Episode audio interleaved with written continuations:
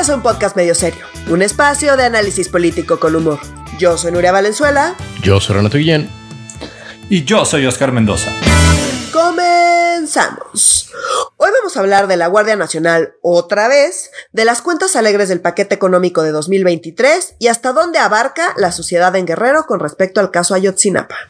Otra vez el tema de la Guardia Nacional. Yo estoy un poquito harto, pero me queda claro que va a ser el tema los siguientes 20, 25 años en el futuro de este país, pero pues si ya no, sí, ya, ya, ya no, ya no puedo más, ya no puedo más. Pero bueno, apenas ayer vimos como el primer round de la, de la, ahora sí que de la militarización, eh, digamos, ya abierta del país, aunque tenemos todavía, digamos, como el rayito de esperanza de que no pase en Senado, ¿correcto, mi gente? Porque en diputados pasó por un pelito.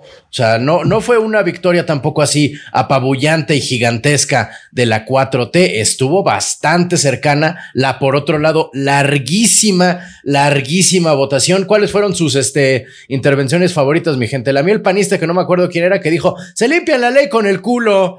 Y entonces sale Noroña of all people a decir, oigan, esto me parece muy grosero y majadero. ¿Podrían, por favor, quitar la palabra culo de la transcripción oficial? Sí, de la versión de este. No. Pues si te, has fijado desde la reforma eléctrica, Noroña. Ah, sí, Noroña está. No, nada. Noroña es una señora de la vela perpetua. Ya no hace una sola intervención mentando la madre, ese ecuánime. Pues no, porque va a ser precandidato presidencial. Yo sé, es una de las corcholatas, acuérdense. Es una corcholata. No, no, es ni corcho el hijo de la chingada. Da lata nomás. Pero ¿qué hijo de la chingada? Aquí quiero aclarar, ¿no? Porque han pasado muchas sí, ahora sí, contexto, Luria, contexto. con respecto a la Guardia Nacional y de la militarización o no militarización, o sea, a ver, lo primero que pasó, que sucedió mientras grabamos la semana pasada, que les contamos, que era todo el paquete de reformas que envió Andrés Manuel para modificar leyes secundarias ¿no? Eh, y pasarle el control de la Guardia Nacional a Sedena. Eso, como bien les anticipamos la semana pasada, pasó en diputados fast track, es decir, se, no hubo discusión en comisiones, se pasó directo al Pleno, en el Pleno se votó y eh, se aprobó, pasó al Senado mientras grabamos la semana pasada, insisto, y también se aprobó. Esto, como eran eh, leyes secundarias, necesitaba mayoría simple, es decir, 50% más uno de las personas presentes en ambas cámaras. Eso ya pasó ya se aprobó, ya se ya se subió al diario oficial, ya es un hecho. Eh, y bueno, sin embargo, ahorita estamos en todo el proceso y estamos en el lapso donde se pueden meter acciones de inconstitucionalidad. Inconstitucionalidad, exacto. Y justo lo, que yo quería decir, lo que se aprobó la semana pasada y eh, que se analizó en este, en este podcast la semana pasada. Recordemos que habíamos dicho que tenía todo para ser impugnado contra una acción de inconstitucionalidad porque violaba lo que dice actualmente la Constitución, que la Guardia Nacional debe tener un mando civil, eh, debe estar al control eh, de los civiles y con las reformas administrativas que se aprobaron la semana pasada, pues en realidad valía madres, porque en realidad se le daba, el, se le daba unas pequeñas funciones a la Secretaría de Seguridad a nivel federal para que dijeran sigue siendo civil, pero en realidad 100% el control y su integración es militar. Correcto.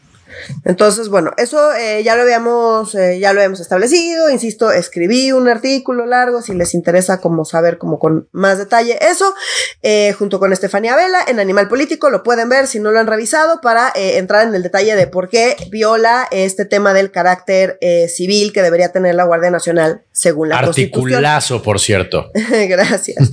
Entonces, bueno, eso, eso ya pasó, ya sucedió, ya está en el diario oficial.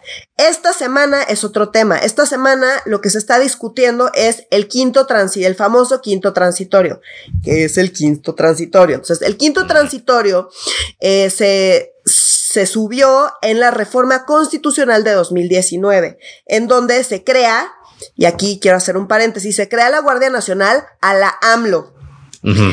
la, el concepto, el término Guardia Nacional existe desde hace muchísimo tiempo. Y la Guardia Nacional históricamente, hace muchísimo tiempo en México, era em, una especie así de... Em, como de ejército conformado por ciudadanos que un poco le hacían frente al ejército de esas épocas. Entonces, eh, entró al texto constitucional la Guardia Nacional, que era una Guardia Nacional completamente distinta a lo que vemos hoy.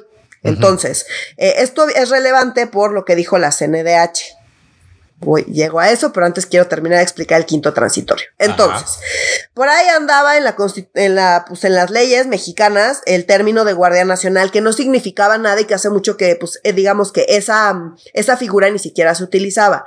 En 2019, Andrés Manuel López Obrador decide utilizar este término o esta figura para darle, eh, pues, una nueva una nueva configuración, que es lo que hemos visto durante este sexenio, que es básicamente eliminar a la Policía Federal que eh, intentó desarrollarse en los sexenios previos y pasarle esas atribuciones de seguridad pública a la Guardia Nacional y que se ha ido militarizando cada vez más porque está conformada desde el inicio con puros militares y, hoy, mm, según las leyes secundarias, está bajo el control de Sedena. ¿No? Entonces, cuando se hizo, sin embargo, el artículo 129 de la Constitución dice que las Fuerzas Armadas no pueden participar en nada que no tenga que ver estrictamente con temas militares. Entonces, la seguridad pública no es un tema militar. Entonces, según la propia Constitución, pues los militares no podrían estar haciendo tareas de seguridad pública. Entonces, para darle la vuelta a este tema, lo que hicieron en el 2019 con la reforma constitucional, ojo, esto fue reforma a la constitución, es que metieron este quinto transitorio que dice que durante los próximos cinco años, es decir, de 2019 a 2024, eh, las Fuerzas Armadas podían eh, en lo que... Para seguridad. Eh, para seguridad pública por el presidente, en lo que se consolidaba la Guardia Nacional. Entonces, así estábamos, entonces digamos que andan ahí con su quinto transitorio, donde les dan chance de participar en estas tareas hasta 2024.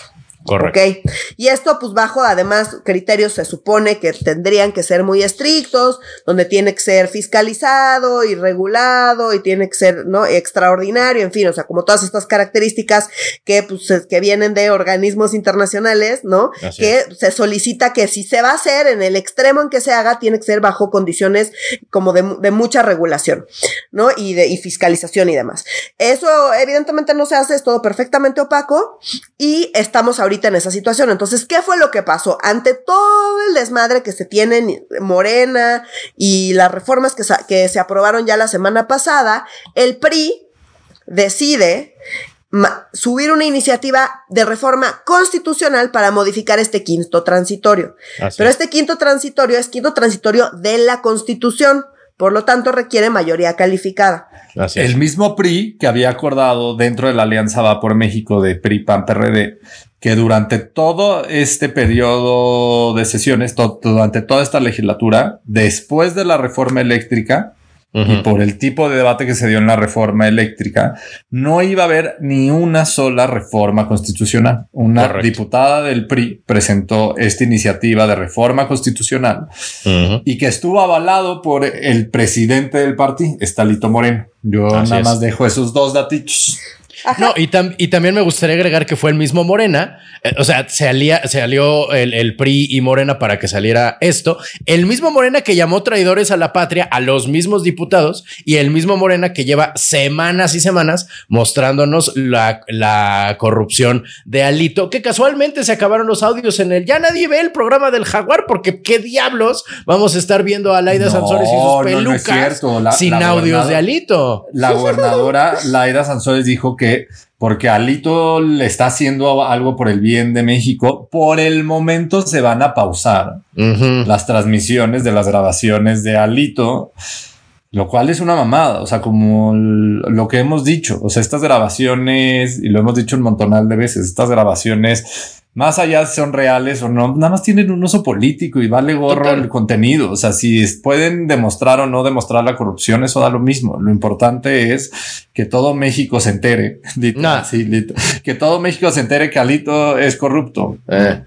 Pues ya sabíamos, el problema es que no se puede hacer nada, pero ahora todo el mundo alaba a Alito, incluido el presidente. O sea, cuando todo el mundo de Morena. De Morena, bueno, sí, de Morena, el verde y PT. ya no son Que ya no son traidores a la democracia, o sea, así digo a la patria, perdón. o sea, así de serio se toman la acusación de Hasta Noroña lo defendió, imagínate. ya lo reivindicaron, en efecto. Entonces, eh, pues sí, o sea, Alito y además Alito y, y las y los diputados priistas eh, se reunieron con Sedena esta semana. ¿no? Antes de todo esto. Entonces, bueno, pues claramente acordaron esto. Em, para fines prácticos, ¿qué hace? Pues nada, extender el plazo de 2024 a 2028. Correcto. Eso es lo que, pero para eso requerían modificar la constitución, para lo cual, pues en efecto, como bien dice Oscar, y como dijimos la semana pasada también, están violando la famosa eh, pues, moratoria constitucional, ¿no? Que era que no iban a pasar ya ninguna reforma constitucional. Esto ya se violó en el Senado y esa es la razón por la cual pasó a penitas, porque necesitaban mayoría calificada y apenas les da si salían con el PRI. Entonces, eso fue lo que pasó y ojo, falta que pase por el Senado, donde requiere mayoría calificada también, y después por las legislaturas de em, eh, la mayoría de legislaturas de los estados. ¿Por qué? Porque es constitución, o sea, a pesar de que es un transitorio, es un transitorio de la constitución, entonces mm. requiere mayoría calificada. A diferencia de lo que sucedió la semana pasada, que fue el control de, de, la Guardia Nacional a Sedena, eran eh, reformas secundarias de leyes secundarias que solo requieren mayoría simple. Entonces, nada más para dejarlo súper claro, el control de la Seden, de la Guardia Nacional, la Sedena, ya ocurrió, es inconstitucional, se va a ir a la corte y quién sabe cuándo lo resuelva la corte. Eso ya es hecho consumado. Seguro no en esta administración. Seguro en esta administración no. Y lo que está sucediendo ahorita es la discusión del quinto transitorio constitucional de esa reforma de 2019 donde se crea la Guardia Nacional de AMLO. Entonces, ya pasó en diputados, tuvo mayoría calificada en diputados, falta que pase en el Senado y que tenga mayoría calificada en el Senado, cosa que se ve más complicada. Sí, y es importante aclarar esto lo que está diciendo Nuria, porque por primera vez la alianza que sacó en la Cámara de Diputados solamente esta reforma constitucional liderada por Alito fue el PRI, fue el PRI Morena, el PT y el Verde. Hasta me trabé diciendo el PRI al inicio, porque, sí. o sea, sí, sí es esta alianza ilógica. Y en Senado, muchos dirán como, ah, pues también la tienen seguro porque también el PRI se puede aliar, pero la realidad es que no es cierto. Porque recordemos en cómo se conforma tanto el Senado de la República como la Cámara de Diputados. Los senadores que hoy están en el Senado de la República fueron elegidos en 2018. Los diputados que hoy conforman esta legislatura fueron elegidos en 2021. Eso quiere decir que los de 2018 estaban o responden más a los liderazgos eh, priistas de la pasada administración, por ejemplo, esto Osorio Chong, este, Erubiel Ávila, gente mucho más cercana al grupo Atlacomulco. Y por otro lado, ahora en, en, diputados, una de las grandes críticas de por qué el PRI perdió tanto control territorial y entre tanto, tantos eh, curules de la Cámara de Diputados, fue porque Alito solo puso a gente cercana e incondicional a él en la Cámara de Diputados y lo acaba de mostrar. Porque gracias a esos cercanos, el PRI presentó una reforma constitucional que es súper importante. Esa reforma no la presentó Morena, la presentó el PRI. El PRI. Se aprobó en comisiones con la mayoría, con la mayoría de Morena, y ni siquiera ahí no necesitaban al PRI, pero en pleno, gracias al PRI pasó. El PRI le dio los votos que necesitaba con sus sesenta y pico de diputados. Le dio los votos que le falta a Morena para tener la mayoría calificada. Pero en Senado es otra historia. En Senado, los senadores del PRI tienen en total, se me acaba de perder el dato, ahora sí, el, tienen exactamente 13 senadores. Y ya salió a declarar Ricardo Monreal diciendo que no les dan los votos todavía y del lado del PRI.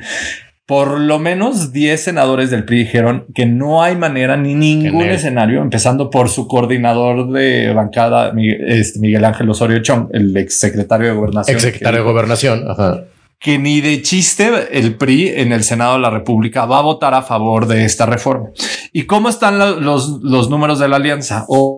Hoy la Alianza Morena, Verde, PT y PES, porque el PES sigue existiendo en el Senado, tienen 78 escaños. Eso quiere decir que tienen el 61% de, del Senado de la República.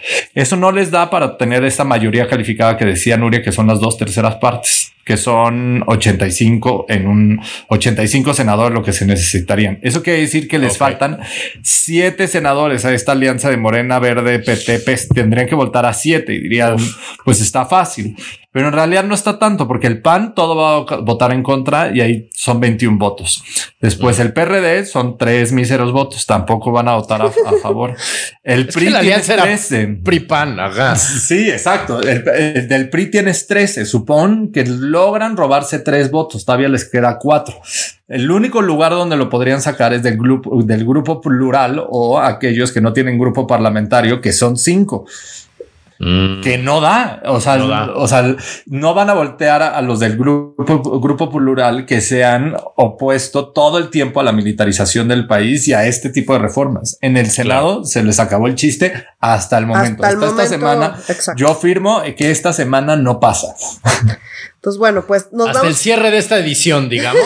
quién sabe qué movimiento político pase, quién sabe a quién convenza. ¿Te imaginas a Álvarez y Casa? Ah, no, Álvarez y Casa es diputado. Pero bueno, sí, hasta el momento no vemos cómo vaya a pasar.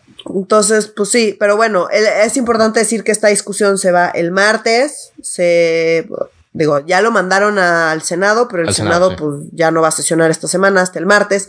Entonces el martes se va a enviar a comisiones y esperemos, seguramente lo van a discutir muy rápidamente en comisiones y seguramente la próxima semana tendremos esa discusión en el Senado donde hasta ahorita todo puede pasar siempre, pero hasta ahorita todo parece indicar y es difícil pensar que se va a mover que no va a pasar en, en, en el Senado, perdón. Entonces, eh, esa es la situación, nada más, o sea, como que era importante aclarar eh, la parte de que no es lo mismo. Eh, no es lo mismo lo que pasó la semana pasada con eh, esta reforma al quinto transitorio, ¿no? Como sucedieron muy pegaditos y todo tiene que ver con militarización, pues se siente como que es lo mismo y que no termina la discusión jamás y pues medio sí, pero no es lo mismo y esas, estas son las diferencias. Y, y también se siente que es lo mismo porque desde Morena, desde la presidencia, desde la mañanera y desde todas las trincheras de medios de comunicación que tiene Morena y la Alianza, han dicho que esto es una super victoria y es una super victoria para la, para la, no militarización del país y siendo muy realistas, eh, que esta es la única ruta disponible y, lograble y que esto es lo que necesita la democracia mexicana en nuestro país. Y lo han vendido como el mayor triunfo y que además tienen este gran aliado que por primera vez el PRI está viendo por los mexicanos y no por sus intereses. Entonces también siento que hay un, un, problema de, no, en realidad una gran estrategia de comunicación, donde un montonal de gente se confunde diciendo como, ah, lo que acaba de suceder el día de ayer en diputados, pues ya, ya es, ya es ley. Y la verdad es que no. Por eso es tan importante aclarar esto que está diciendo Nuria. La semana pasada fueron reformas secundarias y que se van a impugnar y que va a haber acciones de inconstitucionalidad y que tiene el fundamento para impugnarlo hasta la Suprema Corte por una simple y sencilla razón, están violando lo que dice la Constitución.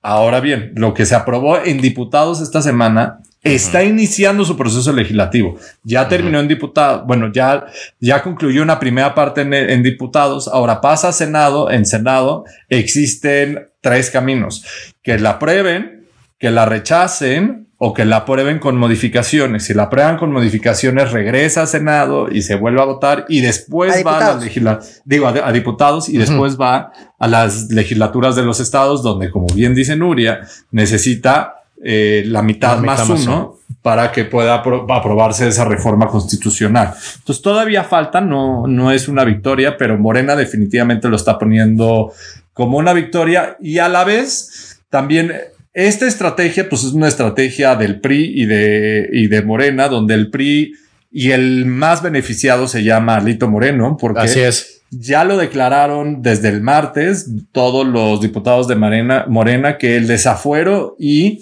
el quitarle la presidencia de la Comisión de Gobernación a Lito, la verdad ahorita está en pausa, que eso ahorita no es relevante porque el PRI está demostrando que es un aliado para México.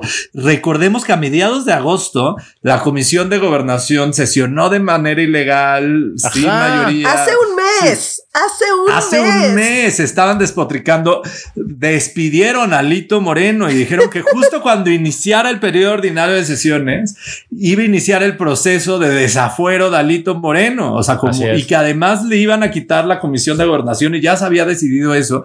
Y se acuerdan que habíamos dicho que eso era plenamente ilegal, no porque estuviéramos defendiendo a Lito, sino lo que hicieron y el proceso como lo llevaron a cabo. No se puede. Esa es una decisión que es de la Junta de Coordinación Política, no de la comisión misma. Entonces, un mes después, los mismos que lo corrieron, que lo quieren desaforar, ahora están diciendo que Alito Moreno ve por el país, ve Así por es. los mexicanos y que esta es una gran alianza y que les encanta trabajar con Alito y que Alito puede quedarse en la presidencia de gobernación y lo del desafuero después lo vemos. Claro. Y la gobernadora de Campeche dice que le van a dar una pausa, que le van a dar unas, unas vacaciones a Alito. Una, así lo dijo, no recuerdo si la palabra fue pausa o vacaciones, pero así de, así es la gran burla de, es. de esto. O sea, como esto es un gran chiste. Seguramente la Fiscalía General de la República también le está dando las vacaciones, porque en realidad el juego de Morena es ve que tanto los puedes esquinar. Y cuando los logres esquinar, ve cómo los puedes utilizar. Y sí funciona el pinche juego. O sea, y funciona Claro que también que, funciona. vean esto. Y como bien dijo al- lo, lo que dijeron, o sea, pasaron de traidores a la patria, patria a salvadores de la patria, muchachos. O sea, sí está cabrón. Y bueno, aquí otra cosa que me, que me gustaría agregar es que, pues como Alito Moreno es el dirigente nacional del PRI, pues Alito Moreno eh, tiene el control no nada más de diputados, sino de las redes sociales y de los eh, de la comunicación oficial.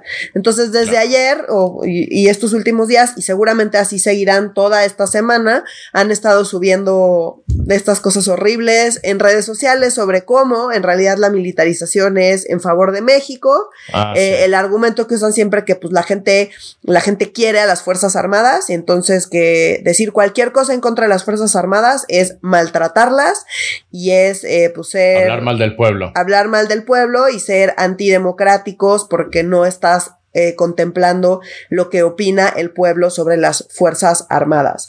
Eh, sobre esto quisiera nada más recordar que en, el, um, en la ley sobre revocación de mandato y sobre consulta popular, ¿se acuerdan? Sí, claro. Uno de los temas que no se puede consultar, justamente, es el de las Fuerzas Armadas. Mm. Ajá. Digo, o sea, porque en la ley no se puede, pero pues ahorita en el discurso sí se vale y ese es su argumento principal. Pero pues tan es problemático que en la propia ley está que este tipo de temas no es algo que se pueda consultar en las consultas populares justamente.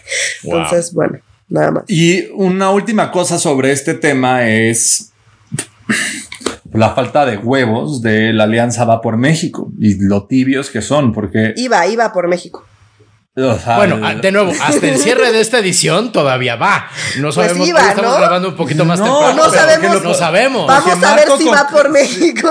Sí, porque Estamos en- Marco vamos con a ver. K, o sea, como literal, Marco con K nada más dijo que se pausa la alianza. O sea, el- el, lunes salió a decir que se pausaba la alianza temporalmente y aunque vengan las elecciones del Estado de México, que sí está cabrón que se rompa la alianza previo las, las elecciones del Estado de México, Así es. eh, y que por el momento está pausada y que todo iba a depender de la no aprobación de esta reforma propuesta por el PRI. Y por el otro lado, a Alito Moreno retando al, a- a- al PAN y PRD de decirle como, pues a nosotros que nos corran, nosotros solo Ujú. estamos viendo por México con el discurso justo que estás diciendo, Nuria, como los mexicanos quieren al ejército a las calles, los mexicanos queremos eh, la militarización del país y queremos asegurar esta ruta, no la ruta de cómo chingados tener policías bien capacitadas, bien formadas. O sea, la discusión que este llevamos teniendo y tanto se ha criticado desde Calderón, Así es. ya han pasado ya dos sexenios y seguimos en la misma pinche discusión, haciendo las Así mismas es. pendejadas. Nada más, lo único que hacemos es darle más poder al ejército y más facultades. Pero bueno, la Alianza Va por México dijo que se van a pausar por el momento y el día de ayer salieron a decir que hasta que termine su proceso legislativo en el Senado definirán si sigue existiendo o no existiendo la Alianza Va por México. Qué pocos huevos. O sea, esto sí va en contra de los acuerdos. Pues Y eso. Ah, bueno, pues, querida Noria, disculpa. No, y aquí hay, hay varias dudas, ¿no? O sea, una es, o sea, me queda claro que la alianza va por México en el Senado, está estable. En diputados no, porque pues está ahí alito, entonces más bien lo que quieren hacer, me parece, los de Va por México, es cortar la alianza con Alito Moreno.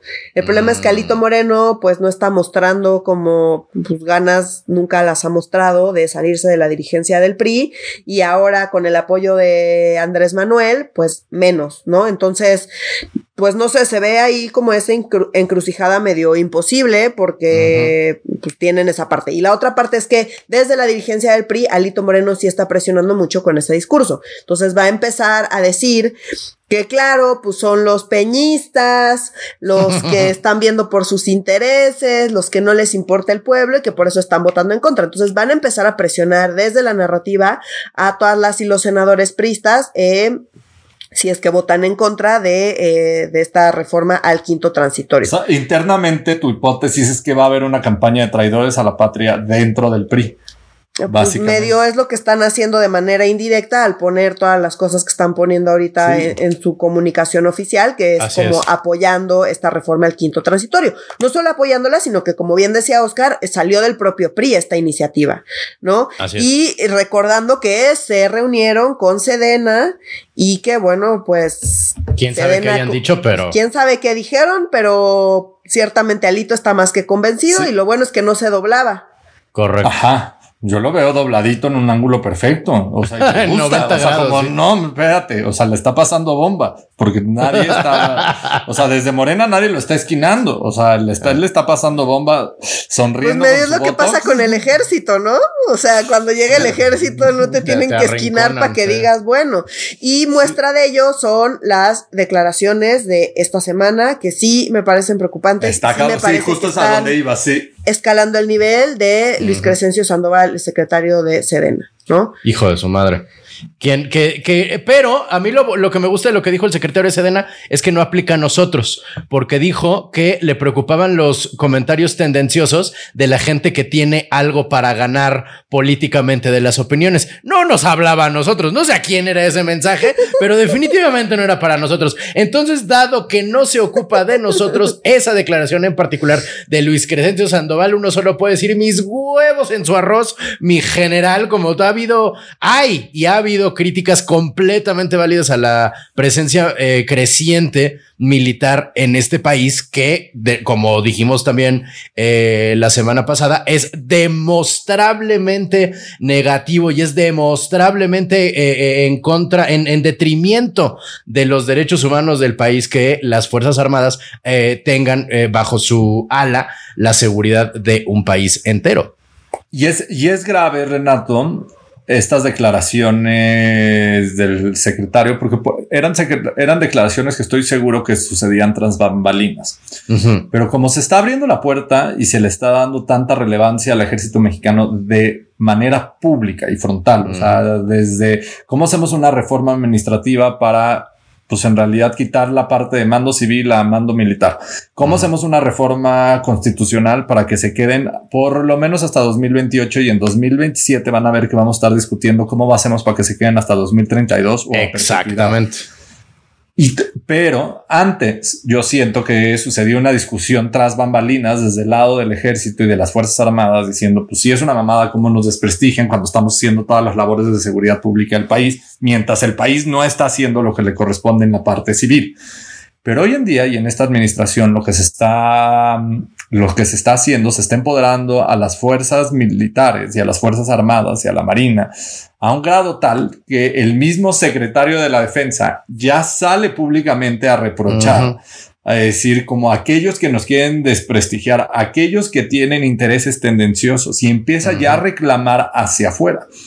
Esa es una puerta bien complicada. Porque en el momento que le das una voz política pública, yo no estoy diciendo que no existía una voz política, el, ejército siempre ha sido un estandarte político y un jugador político importante, pero tras bambalinas. Pero en el momento que lo pasas a lo público, es un tren bien difícil de detener, muchachos. O sea, y de ahí empiezan a cambiar las reglas y déjenme ser un poco exagerado, es un poco lo que sucedió, sucedía en Estados Unidos y lo voy a cambiar de proporción en Estados Unidos, cuando llega Trump, pues empieza a sacar todo un discurso como de extrema derecha y más de, características de, falta de fascistas, fascistas. Sí, pero que estaba supremacismo blanco.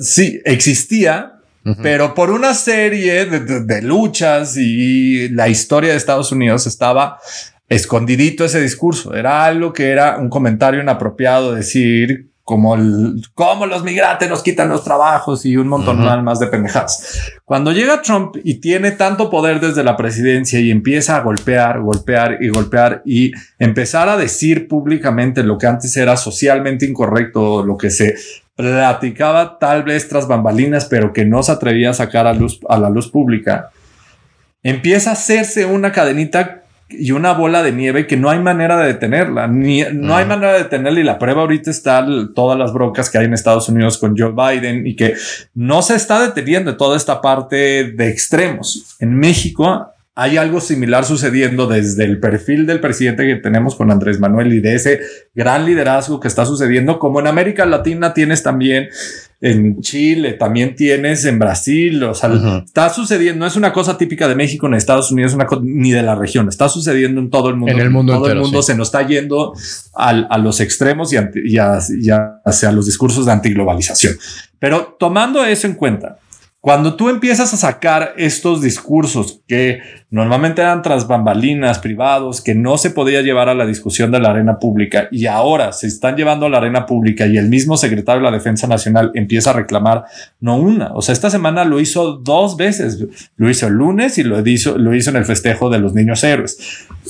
La semana pasada igual. Y así nos podemos, ya hay un buen de ejemplos de este año que yo sí he visto, o sea, como yo cada vez que lo veo digo, madres, yo nunca a mi corta o no tan corta edad había visto al ejército. no tan corta, Oscar, no tan corta. no, no, no, pero corta en la historia de México sí es corta, ¿verdad? O sea, o sea, pero nunca había visto o no tengo un solo recuerdo donde el ejército ya se posicione de manera pública, donde ya reclame de esa manera y creo que es cabrón y que eso no se va a guardar, muchachos. nunca en nuestra vida, no había pasado desde mediados del siglo pasado, 1940, cuando todavía el PRI abiertamente tenía un ala militar, por así decirlo, es decir, cuando abiertamente el ejército y el PRI eran tú y yo somos uno mismo, wow, wow, cuando en la época de, de Cárdenas, que fue el último general, el último presidente que fue general militar, desde entonces, es decir, desde antes que naciera, 10 años antes de que naciera mi papá, ya, ya eh, fue la última vez que en este país hubo algo medianamente similar a lo que vimos el, eh, eh, esta semana en, en, en, el país. O sea, digo, de, de, en cuanto a Fuerzas Armadas. Creo que es importante lo que dice Oscar, ¿no? O sea, como que es hacia afuera. O sea, lo que es preocupante del discurso del Día de los Niños Héroes, que ni eran niños ni eran héroes, em, es, es esto, le está hablando a la población en general y en un tono como bastante intimidante está denunciando y está denunciando a todas aquellas personas que estén en contra del régimen.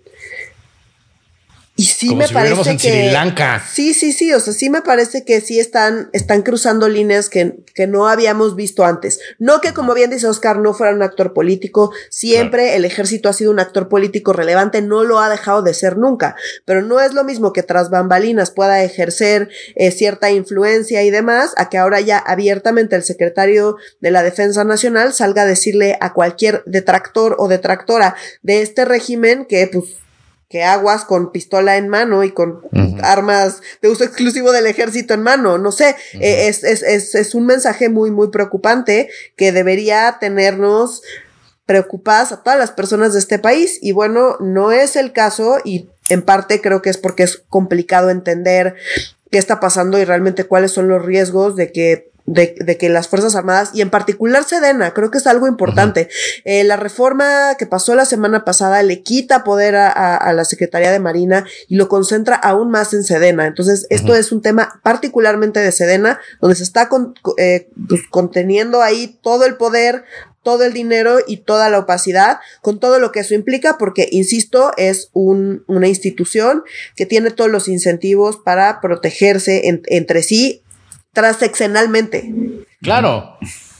No, pues Entonces, pues así de eh, opaco es el pedo de en la en las Fuerzas Armadas. Lo que decíamos también la semana pasada, dado que son una organización que solo sabe de eh, contra el enemigo, ¿no? Y de, y de ondas estratégicas, pues no hay tal cosa como información pública que, que ponga el ejército, porque este, todo tiene que ver con, con una estrategia este, ahora sí que una estrategia militar. Y que, por cierto, algo, algo también que, que, que me llamó la atención durante la, la, durante lo del artículo quinto transitorio, que decía un, un diputado de Morena que ahorita se, Ignacio, y ahorita se me olvida su apellido, pero que decía algo así como tranquilos, es que son unos exagerados en la oposición. Vamos a hacer que el ejército nos rinda un informe anual de las cosas que ah, No ponerle un. Se va a hacer no, una comisión, Renato, se va a hacer una comisión de Diputados y Senadores, una comisión bicameral donde el, eh, donde el ejército tiene que ir a rendir cuentas una vez al año. Tienes toda la razón. Imagínate que en la escuela,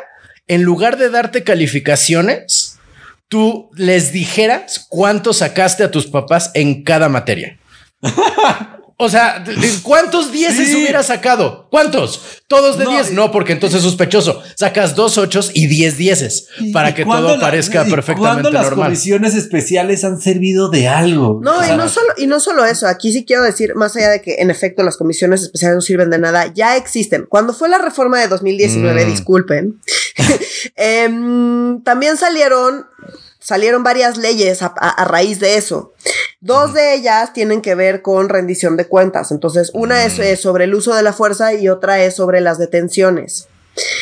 El ejército, la Guardia Nacional, quien sea, cada vez que utiliza la fuerza, con la población civil, tiene que reportarlo y tiene que reportar ah, todas las detenciones. Ya tienen hoy la obligación y no lo hacen. Pues y cuando se les exige que lo hagan, dicen que no les toca. Y entonces cuando vas al INAI decía que pues el INAI decía si les toca o no les toca, el INAI en efecto dice pues sí, la ley dice que te toca. Y la respuesta de Sedena es, ah, pues no lo tengo.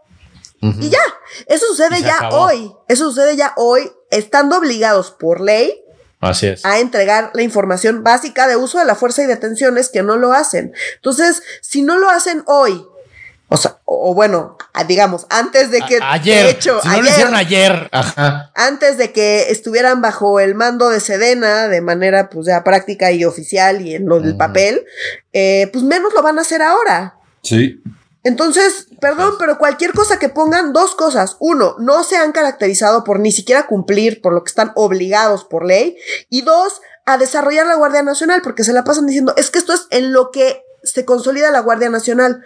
Pues no, han, no han consolidado la Guardia Nacional en ningún sentido como un, como un, un mando, con un, con un, mando civil, como una, una, organización independiente civil. No se, ha, no se ha hecho absolutamente nada para consolidarla y ahora menos se va a hacer porque ya no tienen absolutamente ningún incentivo para hacerlo. Entonces, uno, la estrategia no ha funcionado y la van a seguir utilizando. Y dos, no han hecho absolutamente nada, absolutamente nada porque la Guardia Nacional se consolide como, eh, como una fuerza civil independiente. Entonces, ¿a quién están engañando? Porque no de eso nos hablaba, sí, de eso nos hablaba. Yo veía ayer a los diputados sin tribuna y diputados que fueron diputados, me acuerdo muy bien, en la legislatura en 2012 y cómo se posicionaron en estos temas. Y recuerdo muy bien intervenciones de diputados en específico que decía, digo, no mames, tu argumento en la legislatura del 2012, cuando estaba el pacto por México, en materia de seguridad era como que tenemos que fortalecer a la Policía Federal y crear capacidades a nivel federal y estatal para que el ejército pudiera salir de las calles. Yo ahora los veo de dando el argumento completamente al revés, un argumento que antes ni desde el poder se animaba a decir desde el PRI o del PAN. Ahora, desde la voz de Morena y de PT, dicen unas cosas que... Juan Ramiro, perdóname que te interrumpa, querido Oscar. Fue justo Juan Ramiro Robledo quien exactamente dio todos los argumentos que ni Calderón se atrevió a dar para por qué la razón de, Yo veía ayer en especial a los, de, los del PT, yo los veía ayer en tribuna y digo, decía, qué huevos. o sea, o sea qué huevos, porque ya nadie está hablando de cómo formar a nuestras policías a nivel federal y estatal. O sea, porque esta era la discusión que llevamos teniendo desde Calderón, de cómo teníamos que sacar al ejército, fortaleciendo a la policía federal y a las policías locales y municipales. No lo hicimos. ni con Calderón, ni con Peña. Ahora estamos con Andrés Manuel y con Andrés Manuel simplemente, como bien dice Nuria, no estamos ni siquiera teniendo esa discusión. Esto ya no es, la discusión. O sea, como no se está ya, ni simulando, vaya, la izquierda, ni simulando.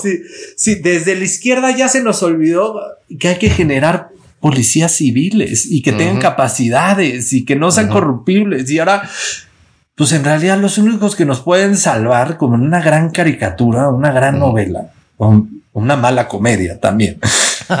es el ejército, güey. Y al ejército ya hay que darle todo el poder. Ya no, que ya, o sea, porque dicen que el ejército no, no podía estar en las calles. Coincido. El ejército no podía estar en las calles y lo hemos hablado un buen. Antes casi tenían que ir a sacar un amparo para poder estar en las calles. Y, y siempre lo hemos dicho en este programa que hay que partir de la realidad y la realidad es que no existen Fuerzas Armadas en México, en específico policías civiles en México, capaces de hacer frente al crimen organizado y que por eso el ejército está en las calles. Y eso siempre lo hemos dicho, nunca hemos criticado esa parte, hemos dicho es incorrecto, pero hay que partir de la realidad. Pero partir de la realidad no significa ponle una alfombra roja kilométrica y que además no tenga fin, en realidad no kilométrica, infinita al ejército para que nunca salga y lo veamos normal. Y que cuando nos hagan ejemplos, porque no sé si están dando cuenta que al discurso está llegando desde el lado del Morena y desde el lado del presidente de, pues, ¿qué tiene tener el ejército y una Guardia Nacional involucrado en la seguridad pública? Vean España, vean a Chile, vean Argentina y te empieza a dar una repiriqueta de nombres que en realidad se formó su Guardia Nacional a partir de chingo de violaciones de derechos humanos y que siguen violando derechos humanos a lo bestia, a lo bestia, porque es militar, no civil, no nos hagamos pendejos. Y estas comparaciones, discúlpenme, ni en los momentos más jodidos de Calderón ni de, ni de, ni de Peña Nieto, alguien solo desde el gobierno tenía el tenía las ganas de dar esta información. ¿no? O sea, sí me parece completamente irreal lo que estamos viviendo y que desde tribuna se defienda esto de, esta manera tan aguerrida. A mí me, me parece impresionante. A mí también y me parece ridículo también desde el otro lado ver, por ejemplo, a Romero Hicks, ¿no? Otros diputados del PAN, quienes en legislaturas pasadas sostenían el punto exactamente contrario al que sostienen el día de hoy, ¿sabes? Se ven muy chistosos los diputados panistas diciendo, esto es una política retrógrada, es decir, regresar a cuando nosotros teníamos el poder, ¿no? No hagan esto porque es terrorífico, porque lo hicimos nosotros cuando estábamos en el poder. Pero, ¿sabes? No, o sea, no sé, a mí ese argumento no me gusta. no me gusta porque regresa al tema de entonces nadie puede cambiar de opinión. Ojo, no estoy diciendo no estoy diciendo que estén siendo todos sinceros y que entonces se arrepintieron y no, todo el mundo se lava la cara, son políticos, es un teatro. Pero pero no me gusta atacar a alguien por cambiar de opinión cuando claramente no era, o sea, no funcionó algo. Entonces me parece que deberíamos reconocer que puedas cambiar de opinión y decir, ok, intentamos esto y no funcionó. Vámonos por otro lado. Pero es que nadie lo dice. Justo lo que dicen es esto es retrógrada. No están diciendo cambie de opinión. Bueno, están lavándose la pues carita. Porque no, porque son políticos. Pero a lo que voy es, en el fondo, pues sí están diciendo cambie de opinión. De los dos lados. Ajá. Pero a lo que voy es, sí, no me gusta que el problema sea que cambien de opinión. No me gusta que tengamos que esperar y que necesitemos a huevo que la gente se quede exactamente en el mismo discurso todo el tiempo permanentemente porque entonces nada se movería. O sea, no me gusta esa crítica por esa razón. No estoy diciendo que sean sinceros, pero son políticos, no pueden ser sinceros. No van a ir a empinarse solitos porque pues, son políticos, tampoco son pendejos. a ver, pero a ver, analicémoslo desde el otro lado o sea, como desde un dicho muy básico popular, no es lo mismo ser borracho que cantinero. Totalmente. ya, o sea, ya que eres cantinero, pues en realidad lo que se ha dado cuenta este gobierno, ya ellos sirviendo el alcohol, pues que sí está cabrón ganarle al crimen organizado y que sí, no. las causas es un buen discurso, más no, no, más no lo están haciendo yo no espero, yo no espero coherencia de ningún lado. Lo que digo es que el ridículo proviene de ambas partes. Tanto quienes fueron oposición y hoy en el poder hacen cosas que ni la oposición de entonces se, se atrevía, como que la oposición de ahora. A mí me parece más ridículo lo que está haciendo hoy Morena y Aliados. A mí también, porque llevamos ya muchos años de evidencia de ver que no funciona. Ajá. ¿Sabes? O sea, como que. y lo defienden además desde un lugar donde, o sea, moralmente, donde viene esta lucha, de donde viene esta izquierda, de donde viene Sí. Morena, de donde viene el Sí, sí, PT, moralmente es incorrecto lo que están haciendo. O sea, el- se siente mal lo que están Claro. haciendo. O sea, como yo escucho las intervenciones y esto va más allá del argumento lógico. Yo, yo me siento incómodo, se siente mal lo que estás diciendo porque. Ellos vienen de una lucha en teoría de territorio y de entender Claro. bien las causas y, y, y- y- de una crítica muy profunda de por qué el ejército no debería ser el encargado de la seguridad pública y de brindar esta paz, eh, esta paz pública al país. Y ahora lo ves defendiéndolo con unos argumentos totalitarios Así es.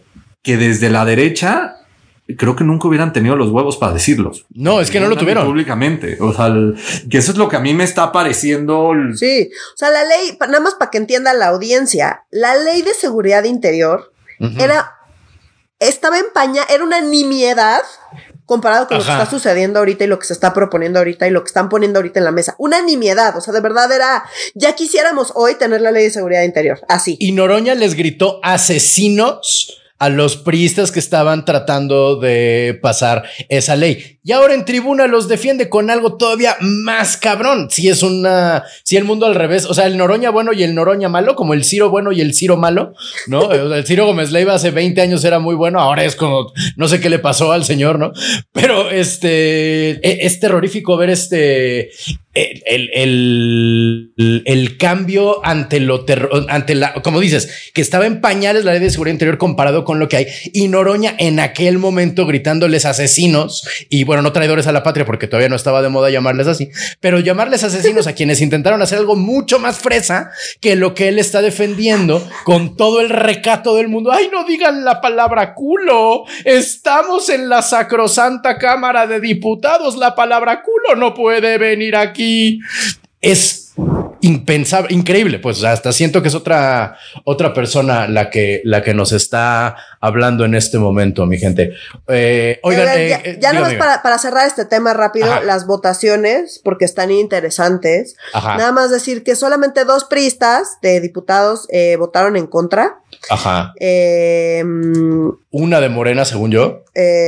una, una de Morena votó en contra. Sí. pero bueno, o sea, eso pues. ¿No? Esperar- hubiéramos esperado más, pero pues sí, una de Morena votó en contra. Pero no, los pristas es importante porque una de las que, ah, bueno, a ver, los que votaron en contra fueron eh, Yunes y Su Bernal, Ajá. que ojo, Su Bernal es del Estado de México. Ah. Y Ana Lilia Herrera se también, ¿no? abstuvo. Mm. Ajá. Ajá, sí, pero Erubiel votó. Todo el Estado de México se abstuvo. No, Erubiel no. ¿No? Erubiel votó a favor. Ah, perdón, perdón, perdón. Ok. No, Erubiel es. No, pero. No, Erubiel, no, es Erubiel es, senador. es senador. No, no, no. Sí, a ver. sí, no, ya. Los- no. estamos Sí, hablando de que- diputados. sí, sí, ya te estás confundiendo entre Ya, diputados perdón. y senadores y nos Es haces que bola, está cabrón. No, Sí, Erubiel es senador. Sí, Erubiel es senador. Espérenme, espérenme, ¿dónde Sí. andamos? ¿Dónde No, no, andamos? no, Sí. no, no. Y al rato Estoy dije que, es- que Álvarez y. Casa no es senador, sí lo es. Es senador también. Por eso te digo que nada más nos andas Perdón, confundiendo. A ver, no. Diputados. Ajá. La votación que acaba de pasar, donde aprobaron la reforma constitucional del quinto transitorio, diputados. Entonces, Yunes, que es de Veracruz, y Subernal, que es del Estado de México, votaron en contra del PRI. Ay, Fueron los únicos del PRI, estoy nada más Mm. hablando de la bancada del PRI, fueron las- los únicos dos votos en contra. Pero ojo, Ana Lilia Herrera, que es la precandidata del PRI al Estado de México, que hay elecciones el año que entra, se abstuvo de la votación. Ok. Entonces, ¿esto qué significa? Pues no sé, amigos. Ah, bueno, y la otra. Eh, Laura Barrera, Laura Barrera, que también es del Estado de México, se ausentó. Ajá. Igual que Ah. Frinea Suara de San Luis Potosí. Entonces acaban tres mexiquenses Ajá. que o votaron en contra o se abstuvieron o faltaron. Ah. Y eso, pues, no sé, hay- habría que prestar atención, dado que el año que entra vienen elecciones en el Estado de México y que esto es fundamental, y lo dijimos la semana pasada, estas, estas peleas adentro del PRI, pues son fundamentales para ver qué va a pasar con la elección del Estado de México. ¿Van a ir en la alianza o no van a ir en la alianza? ¿Se van a separar de Alito o no se van a separar de Alito? ¿Se pueden separar de Alito si Alito no sale de la presidencia del- de, de la dirigencia del PRI o no? Todas esas preguntas no sé la respuesta, amigo, solo quiero plantearlas. Yo, yo justo de eso, con, también yo quería cerrar con esto, esta sección. Les invito a sacar de abajo de sus asientos su gorrito conspiracional, su papelito, aluminio. Porque justo si ven, los que se abstuvieron o no fueron, tienen que ver con Estado de México. Y dado que la alianza ahorita está pausada, también hay un tema calculador. ¿Quién va a ser el candidato eh, del PRI o de la Alianza Va por México? A la gubernatura del Estado de México. Se por donde se estaba armando era que iba a ser Enrique Vargas, ¿se acuerdan?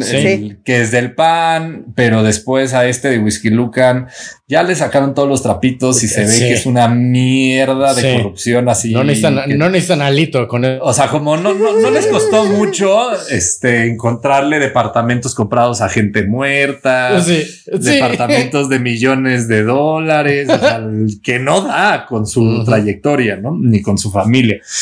Entonces, el PRI, como que en esta alianza, como que se había dicho o se sentía, y por lo que se rumoraba, es que va por México en realidad no iba a ser un candidato del, del PRI, de la alianza, sino iba a ser alguien del PAN, porque el PRI no traía a alguien fuerte, estaba muy desprestigiado, bla, bla, bla. Ahora, con esta votación y con todo esto en pausa, por un lado, las legisladoras fuertes, las diputadas fuertes del PRI, se abstienen y se mantienen neutros ante esto. Y yo creo que sí es importante porque también se pueden volver más relevantes para la Alianza Va por México o también puede ser desde el PRI, pues a ver quién queda en la presidencia, a ver si las, las ponen y no un incondicional dalito. También se, si, va, si se rompe la alianza, también se pudieron dar un balazo en el pie porque eh, Alito lo que quiere es incondicionales y esa es la bancada que ha conformado. Alito lo que quiere es que no lo metan al bote. ya le da igual. ya me estaba yo tomando aire. Si pierde el Estado de México. Sí, sí, sí, ya después que me den pues, una pues, embajada en quién sabe dónde. O sea, ya perdieron Hidalgo, que no lo habían perdido. O sea, en toda la historia del PRI. El otro estado que les queda, y además que sí es un bastión es el bastión del PRI. O sea, pero es el bastión del país. O sea, como no nos hagamos pendejos, es Ciudad de México y Estado de México. O sea, nada más por nivel poblacional. El PRI nunca ha perdido en el Estado de México y claramente ¿eh? está todo puesto para que Delfina gane en el Estado de México.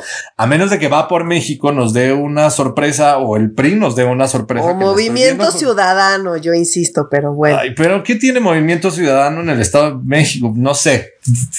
Mira, me voy a callar, me voy a Ya en este momento yo estoy dispuesto. va a ganar, va a ganar Cango codos ya ahorita, como los Simpson, o sea. Ya no, el Estado de México es un triunvirato entre Cango. No sé, es que siento que Humberto Vélez, la voz de Homero Simpson. No, van a sacar a Platanito como Candidato, como candidato al Estado de México, güey, desde el Movimiento Ciudadano, güey. Sí, este, no. No veas por dónde, oye. Oigan, mi gente, oigan, mi gente, ya que nos colgamos un poquito con este tema, pero hay otra cosa también importantísima, sobre todo a futuro, pero a corto plazo, el paquete económico que siempre me hace pensar como en, en la pollería, ¿no? En el KFC, como el paquete caro y el económico, ¿no? La hamburguesota doble y la hamburguesota sencilla, ¿no? Pero pues el paquete económico que dice la, eh, el, el titular del economista dice con un paquete económico 2023 optimista, Hacienda busca gasto de 8.3 billones con B de pesos. ¿Qué quiere decir que sea optimista, querida Nuria? ¿Y cómo puede uno mantenerse optimista en, este, en esta economía que tenemos ahorita, que de hecho dice el titular también, para el siguiente año significa un crecimiento de 11.6% en términos reales, el mayor en 14 años, se destinaría una tercera parte del gasto al pago del servicio de la deuda y de pensiones. Sí, a ver, eh, paquete económico. Cada año lo decimos. Cada año. Repito, paquete económico tiene tres cosas. Criterios, ¿no? Que es como, pues, en qué me voy a basar para poder ordenar toda la economía y el presupuesto y demás. Ley de ingresos, que tiene que ver con cuánto voy a recaudar, porque pues recordemos que el dinero público se recauda, amigos, son impuestos. Ah, sí, ¿no? la, enorme mayoría, pues son impuestos que se recaudan. Entonces, tengo que prever cuánto voy a recaudar. Entonces, pues yo hago la cuenta y el cálculo de cuánto voy a recaudar a partir de pues, un montón de variables macroeconómicas y según lo que yo calcule que voy a recaudar, pues ese dinero, eh, digo, bueno, este dinero que voy a recaudar lo voy a gastar de esta manera y ese tercero es el presupuesto. Entonces es criterios, Ley de ingresos. La ley de ingresos pasa por ambas cámaras, diputados y Senado. Y por último, el eh, proyecto de presupuesto de egresos, que solamente pasa por diputados, que es cómo se va a gastar. Entonces, el primero, ¿en qué me voy a basar para hacer mis cálculos? El segundo es cuáles son mis cálculos de lo que voy a recaudar, que es ley de ingresos. Y presupuesto de egresos es cómo me voy a gastar ese dinero que recaude. Correcto. Entonces, ahorita el problema es que, en efecto, los supuestos macroeconómicos lucen poco realistas. Y eso es problemático porque entonces el cálculo que haces de cuánto vas a recaudar, pues son cuentas más bien alegres. Mm. Entonces, si no recaudamos lo que estamos pensando que vamos a recaudar, pues no nos van a cuadrar las cuentas, amigos. Y a la hora que queramos gastar lo que dijimos que íbamos a gastar, pues si al final tuvimos menos dinero, va a tener ahí que haber ajustes y eso nos va a meter en problemas graves porque el pago de la deuda no se puede, no puedes no pagarla. Entonces, lo que te queda, que es el gasto que sí puedes programar y que sí puedes controlar, pues se reduce. Entonces, no importa que si son optimistas, pues chingón que sean optimistas. El problema es que ya en la vida real, el próximo año, pues si no nos dan las cuentas, vamos a tener que recortar dinero de algún lado. Entonces, ¿por qué se dice optimista? Y esto es un poco eh, mi timeline de economistas, eh, Ah. medio es el único tema del que se está hablando ahorita porque sí es preocupante. Entonces, hay una serie de variables que son macroeconómicas que son claves para poder calcular cuánto esperas eh, recaudar el próximo año. Uno de ellos es el crecimiento del PIB. Entonces, están diciendo que calcula Hacienda que el PIB va a crecer en 3%. Ujú. El problema es que el resto de las personas expertas en calcular estos temas están calculando que va a crecer en 1.4%, menos de la mitad. Ok. Entonces, pues si crees que la economía va a crecer a el doble de lo que de hecho se espera que crezca, pues entonces estás esperando recaudar un montón más de lo que de hecho vas a poder recaudar. O sea, casi literalmente el doble. No, porque no nada más ganas dinero de lo que crece la economía, sino de lo que pues ya Ah. genera la economía, ¿no? O sea, la economía ya O sea, está de cierto tamaño y de ese Ah, tamaño recaudas. Esperas Poniéndolo- que crezca sí. más. Poniéndolo en Entonces- términos sen- sencillos, es como en tu puesto en el tianguis, espera que se te acabe todo y que Mm. además te llegue un poquito más de lanita porque ahí le pudiste subir los precios. Mm. O sea, puede cambiar de tamaño varias veces, pero lo que deja eh, no necesariamente tiene que ver con cuántas veces creció. O qué tanto creció, más bien, no cuántas veces. Eh, pues, o sea, más o menos. El punto es que tenemos una economía, ¿no? Entonces, de esa economía donde estamos generando cosas, esa economía se espera que crezca. Ok. Eh, no más que no se espera que crezca tanto, Tanto. como está diciendo el gobierno. Mm. Entonces vamos a recaudar dinero, evidentemente vamos a recaudar. La economía no desaparece de un día para el otro, la economía continúa y sigue creciendo. El problema es que si no calculas bien ese crecimiento, no vas a calcular tampoco bien la recaudación. Ese es Ya. el tema. Entonces no es que sea Ah. la mitad, o sea, no es tan drástico, pero Ya. sí, eh, digamos, sí es un, es demasiado optimista pensar que la economía va a crecer en 3%. Por lo tanto, todas las cuentas que hagas a partir pues, de esa estimación, pues no te van a cuadrar. Y recordemos que en términos de Ah. presupuesto, pues sí es relevante, porque pues cada punto porcentual son muchos miles y miles de pesos, Órale. ¿No? Entonces, Eh, bueno. Y es que si ya me imagino que digas, oye, me va a crecer hasta acá y el luego a la hora de la hora no te crece hasta acá, por lo menos es una decepción. Ya olvídate de dónde sacamos el presupuesto. O sea, si no cumples con hasta dónde te crece, pues con qué cara llegas. Exacto. Entonces, bueno, esa es una. La otra es la inflación. Están calculando una inflación de 3.2%. Súper optimistas y pensamos que ahorita andamos en 8%. En el 8. Sí. Entonces se estima que sí en efecto baje para el próximo año, pero que baje a 4.7% son las estimaciones. Y Hacienda dice que 3.2. Entonces, pues esta diferencia también es importante. O sea, sí está muy alejado de las estimaciones, digamos, que pues se hacen, ¿no? Hay distintas estimaciones y todas están pues más o menos de acuerdo, a un rango. Se salen completamente del rango de estimaciones que se hacen, eh, Mm. tanto en crecimiento como en inflación. Entonces, sí es preocupante. Después, la otra es el precio del petróleo. Aquí, a ver, el petróleo ha sido un tema importante porque el petróleo, la guerra en Ucrania ha hecho que aumente el precio del petróleo. Sí. Y el aumento del precio del petróleo ha hecho que pues aumente el precio de, eh, de- del, del petróleo mexicano y eso nos ha dado recursos extras que pues han medio mantenido a flote. Este año han mantenido a flote a la administración. Ok.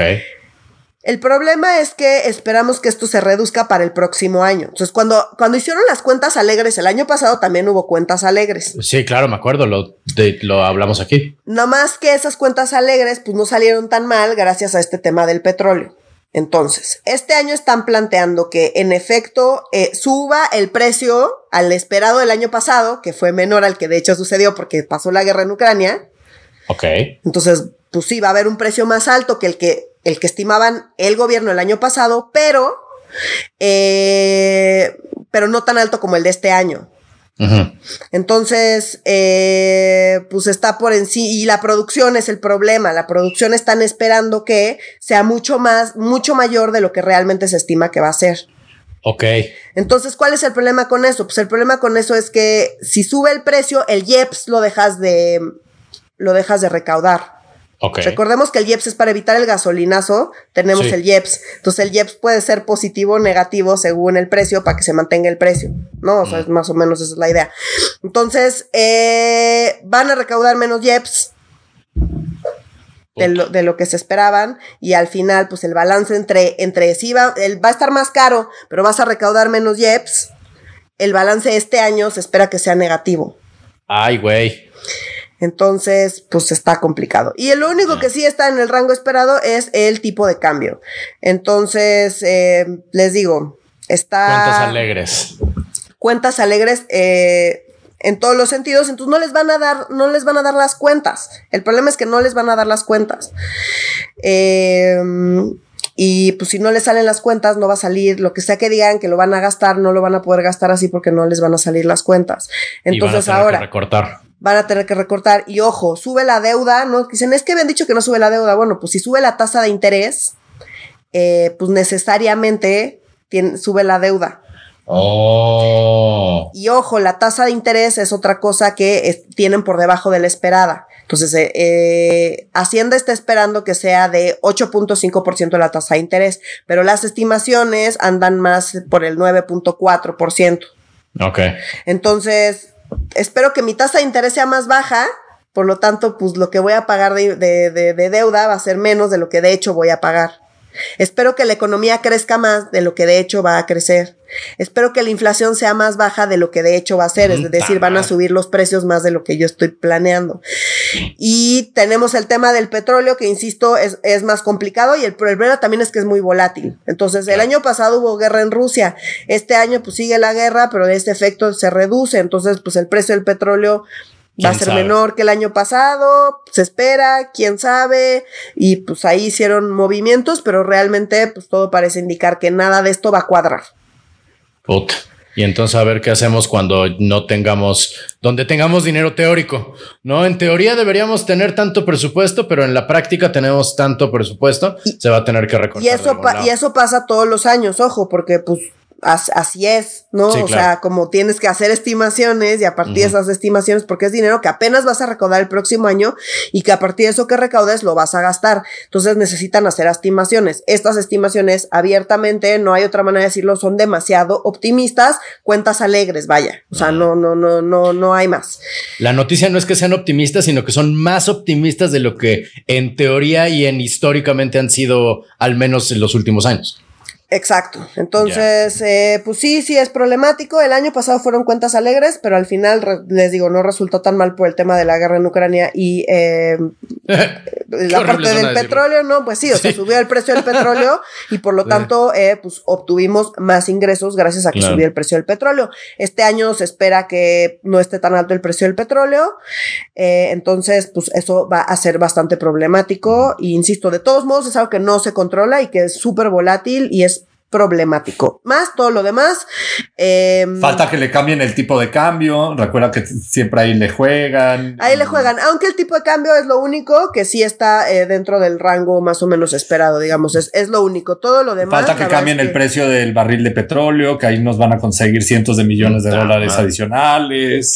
Sí, entonces el problema, les digo, el tema es el petróleo, porque pues, y, y es problemático porque, ojo, este año estuvo por encima de lo que, de lo que proyectaron, mm. porque la guerra vino después. Entonces, em, pues eso les va a dar ahí un margen donde podrían negociar y pues hacer más cuentas alegres todavía. Ojo, ley de ingresos pasa por diputados, pasa por Senado, es mayoría simple, entonces pues Morena tiene todo para pasarla, pero bueno, va a haber discusiones ahí porque sí las cuentas son abiertamente alegres. Ah, y también la Alianza Va por México dijo que no van a presentar su presupuesto alternativo que no sirve de nada porque claro, como está en pausa, perdón que te interrumpa, es que ahorita que dijiste no es, como cuando Andrés Manuel era presidente legítimo, ¿no? Eh, igual de igual lo mismo que servía cuando Andrés no, por lo menos era, divertido, o sea, Andrés Manuel como presidente legítimo hacía eventos padres, güey, o sea, estos que eso, ni lo pueden llenar.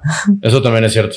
Sí, no. Entonces, eh, pues bueno, va a estar, no va a haber discusión porque les dan los votos para pasar la ley de ingresos, pero sí es problemático que estén tan alegres las cuentas. Entonces le preguntan a, al secretario de Hacienda, oiga, pues qué onda con sus cuentas alegres. Y dice, no, no, no, es que estamos considerando el potencial que tiene México. O sea, cuentas alegres, alegres.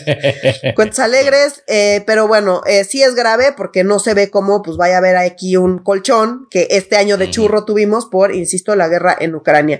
Y en cuanto a cómo pretenden gastarse eso, pues nada más decir que eh, una enorme cantidad de recursos a los proyectos prioritarios de Andrés Manuel, o sea, el tren Maya y, no, em, particularmente el tren Maya, está aquí un monto de 143 mil 73 millones de pesos. A su madre.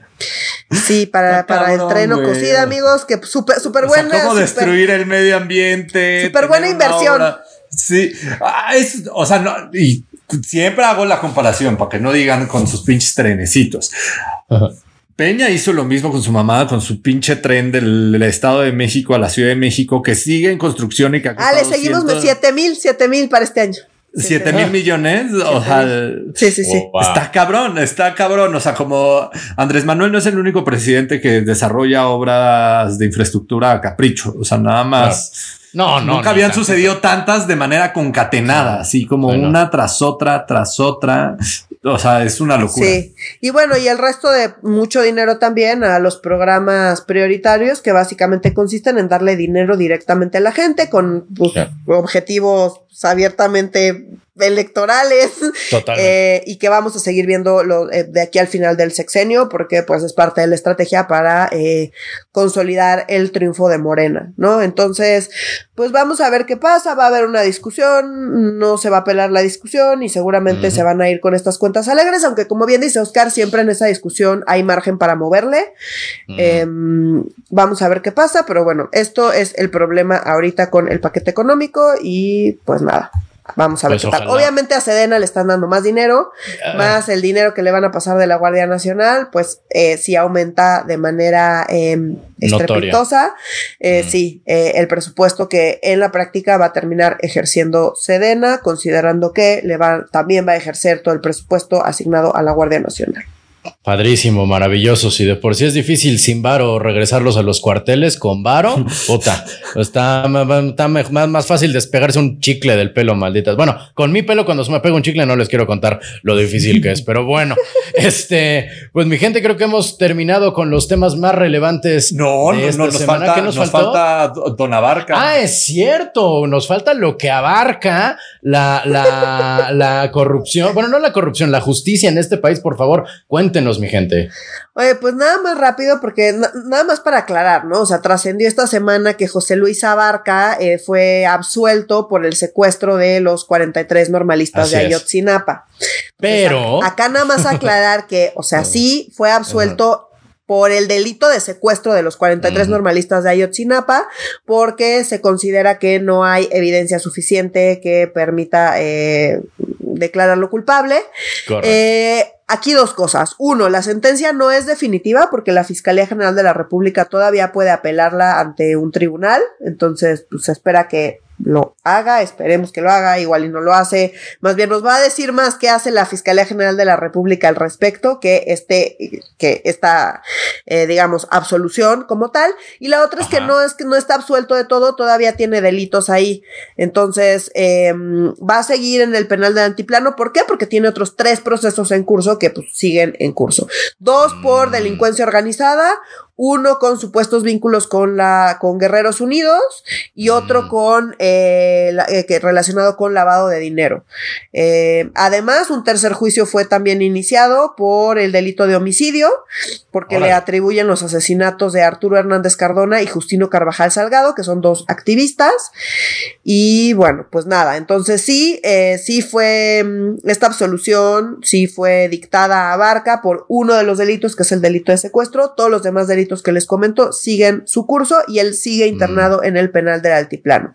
Lo que falta ver es si la fiscalía va a apelar eh, esta absolución. Se esperaría que sí, pero sinceramente, pues, quién sabe. Es- está, ajá, sinceramente, pues. ¿quién Porque sí hay que decir que Abarca, eh, pues era cercano a Andrés Manuel. O sea, cuando Sí. fue a Ayotzinapa, eh, pues está, Abarca es perredista, o, era perredista, pues, y bueno, estaba y salen mil fotos con Andrés Manuel y demás. O sea, Ayotzinapa es un caso complicado porque salpica Peña, salpica AMLO, salpica, o sea, como que sí, le pega a todo el mundo y medio nadie sale bien librado. Salpica al ejército, nadie sale bien librado de Ayotzinapa. nadie. Creo que el único que sale bien librado de Yotzinapa es Calderón. ¡Guau! Sí, totalmente. Güey, es que hasta ahorita que lo dijiste, Wow. digo, digo, ya suena tan raro que no incluyamos a Calderón en todo Cierto. el cochinero. Qué, qué duro, qué gran frase te acabas de aventar, mi querido Oscar. En efecto, Güey, solo no le salpica a Calderón. Lo único que salpica a Calderón, bueno, no, ya iba a decir un, un chiste del sexenio antepasado, ya no, no tiene ningún tipo de, de relevancia. Y pues sí, ¿no? Lo, lo importante es que parecía por el titular que Abarca iba a salir caminando mañana de la cárcel y pues aparentemente todavía le falta. Ahora sí que su sentencia todavía abarca es, eh, algún tiempo, ¿no? Por lo menos no tenemos la certeza de que vaya a salir así inmediatamente mañana. Sí, ya pide ojo porque, bueno, pues de acuerdo con el reporte que presentó Alejandro Encinas hace poco, que lo comentamos acá, Abarca en, es el que es, eh, se identifica supuestamente como el A1, que se supone que es uno de los que ordenó ir contra eh, los normalistas, ¿no? Em, entonces, eh, bueno, El A1 como la... no es la menor, no es menor, pues, o sea, se No, supone no. que fue de las voces que directamente ordenó el asesinato de los 43 normalistas, ¿no? Así es. Y, y pues ya veremos, mi gente, en este otro tema que tampoco ha terminado de sacar de la cloaca que sigue cloacando, ¿no? El tema de los 43 de Ayotzinapa nada más no termina de salir. En fin, es una herida que supura y supura y supura y nomás no, no cierra, pura pus. Pero bueno, ahora sí hemos terminado con los temas. Perdón que brinqué, que me adelanté ya al mero final. Ahora sí hemos terminado con los temas de esta semana. Por favor, mi gente, manténganse en contacto con nosotros y entre ustedes a través de nuestras redes sociales que son. En Instagram estamos como arroba medio serio, en Facebook estamos como Facebook diagonal medio serio MX. Y en Twitter estamos en arroba medio bajo serio. Muchísimas gracias por mantenerse, en- por los mensajes que recibimos, por los mensajes que nos hacen llegar también de, de, de eh, halagüeños unos, no tan halagüeños otros, pero que todos los leemos como siempre les decimos. Eh, si nos lo permite el sistema capitalista y la, eh, los efectos de la cuarta dosis de vacuna, nos vemos la próxima semana. Ya nos tocará la cuarta, evidentemente. Nos, nos vemos, nos escuchamos más bien la próxima semana para medio serio. Yo soy Renato Guillén. Yo soy Nuria Valenzuela. Y yo soy Oscar Mendoza. Adiós.